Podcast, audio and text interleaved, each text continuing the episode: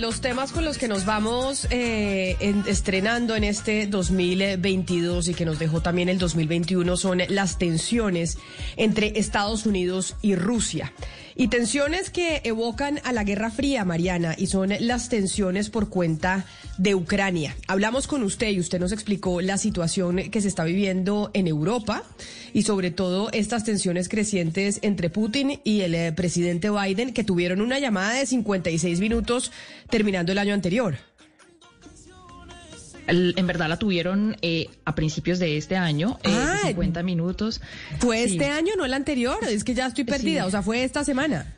Ay, no, Camila, mira, es que la verdad es que van y vienen tantas conversaciones y tanta gente hablando y los secretarios de este lado y los secretarios del otro que ya uno pierde eh, la noción de cuántas charlas fueron, pero, pero sí, lo, que usted dice es cierto, las tensiones están muy altas eh, y, y, pues ahora tienen que ver cómo se soluciona esto. Acuérdese que ya están a punto de empezar a negociar, Camila, estos dos países. Pues precisamente por eso que usted nos está contando, tenemos en la línea a la ex subsecretaria de Defensa para Rusia y Ucrania de los Estados Unidos en el gobierno de Barack Obama. Dígale a la señora Evelyn Farkas Mariana que mil gracias por atendernos y que bienvenida a Mañanas Blue. thank you so much for joining us today and welcome to our show. Thank you for having me. Gracias. Pregúntele, eh, Mariana, por favor, a la señora Farcas, ¿qué tanto nos tenemos que preocupar en el mundo realmente por estas tensiones que estamos viendo creciendo entre Estados Unidos y Rusia? ¿Nos preocupamos o no nos preocupamos? So, Ms. Farkas, do you think we should be worried about the increasing tensions between the U.S. and Russia, the tensions that we have recently seen, especially over Ukraine? How worried should we be? We should be extremely worried. At the moment, what the Russian president is doing is pointing a gun at the head of Ukraine and making a lot of demands, frankly, from the international community, not just America. This is a question of whether we have respect for international borders, the United Nations, and the entire international order. The Russian president has been violating international law for years now, and he's only now increased the danger.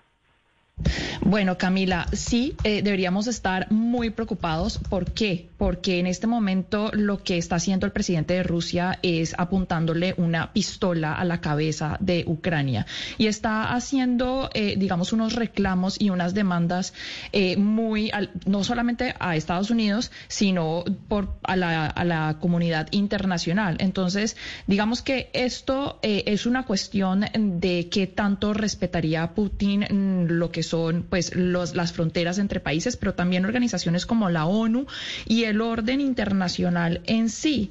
Eh, el presidente ruso nos dice la señora Farkas eh, que está violando la ley internacional ya desde hace algunos años y ahora simplemente se está incrementando ese peligro que representa.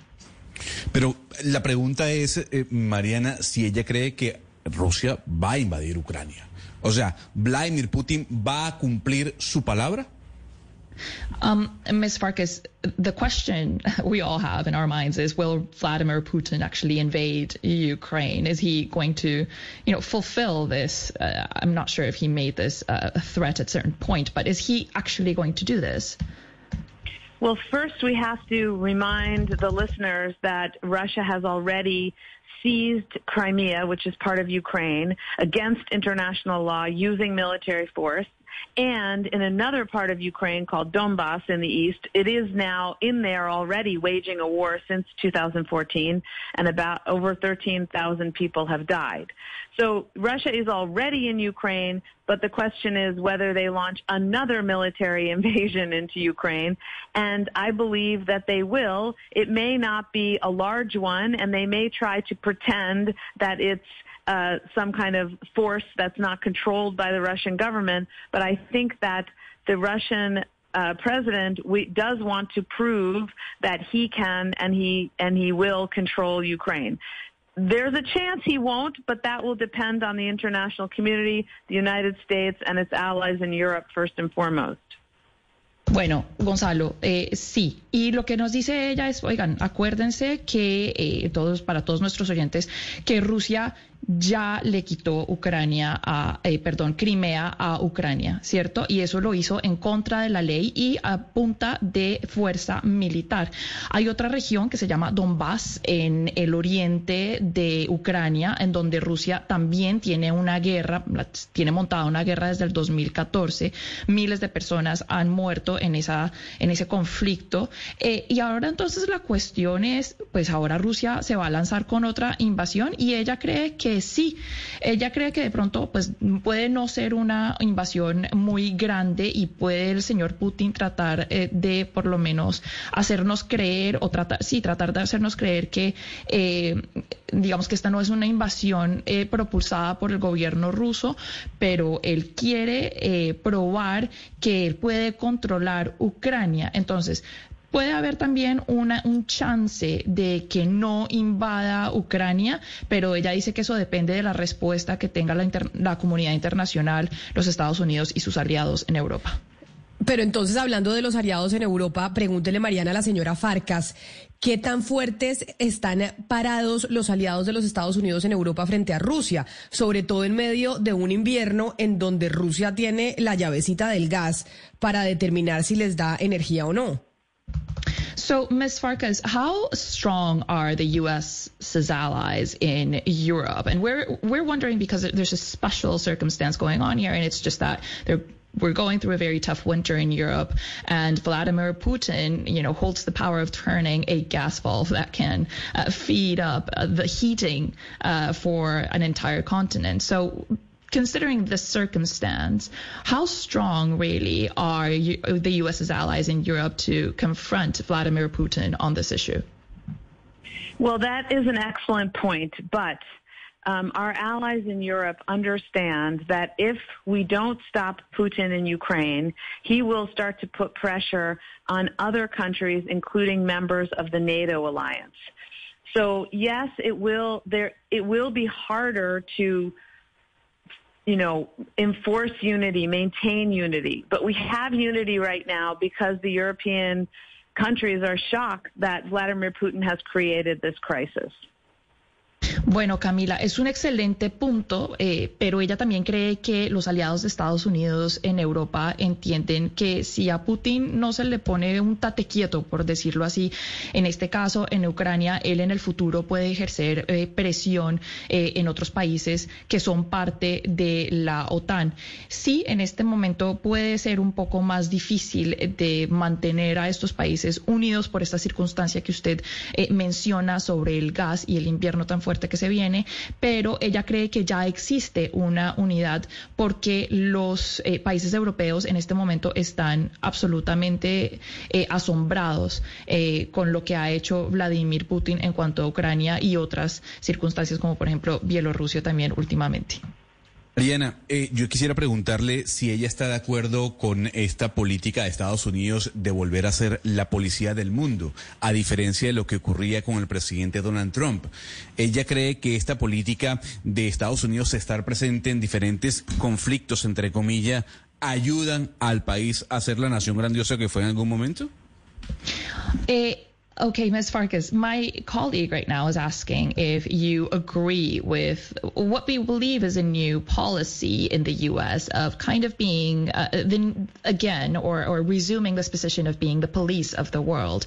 You know, this, if we compare it with uh, President Trump, you know, who looked inwards instead of outwards, do you think that this policy of being present in different countries and different com- uh, conflicts, for example, will help the country and the U.S. Uh, become like this grandiose nation that it has been in the past?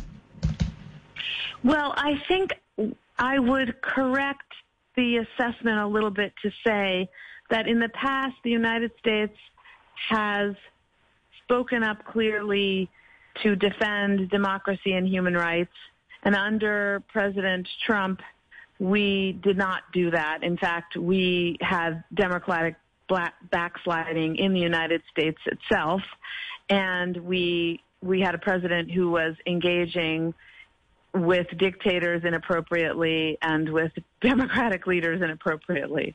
Now we have President Biden who has as you as you correctly cite said we are re-entering the community, the international community, and we are going to operate as a responsible partner and ally. It is important for the United States to stand up for the international order and for international law. And that's why this is such a dangerous moment in time. And it's a moment when the Russian president is taking advantage of the fact that the United States is somewhat weak domestically. Hmm. Okay, Ms. Farkas. Well, thank you so much for joining us today. It was a pleasure having you and, of course, hearing your insight.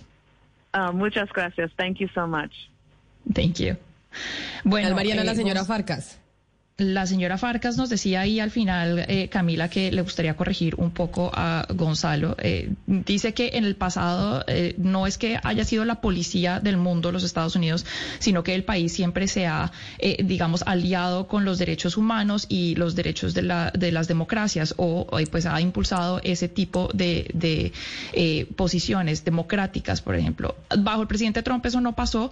Claramente, pues en, en cuanto a derechos democráticos, digamos que pudo eh, de retroceder un poco su país, el mismo Estados Unidos. El presidente Trump, por ejemplo, pues tenía unas eh, relaciones con dictadores y pues eso no era apropiado. Pero el señor Biden, desde que llegó al poder, pues está tratando de eh, volver a jugar un papel de entrar en una comunidad, de ser un aliado responsable y es importante para los Estados Unidos, digamos, propulsar el derecho internacional y apoyar eh, las leyes internacionales. Y por eso es que este momento es tan peligroso, eh, Camila y Gonzalo, porque el señor Putin en este momento quiere tomarse ventaja, quiere aprovecharse de lo que está pasando, no solo pues en esta circunstancia en Ucrania, pero también eh, en Estados Unidos con un poco de debilidad política que vemos allá. Pues este es otro de los temas de los que tenemos que estar pendientes en este 2022, esta situación geopolítica y la tensión creciente entre Estados Unidos y Rusia.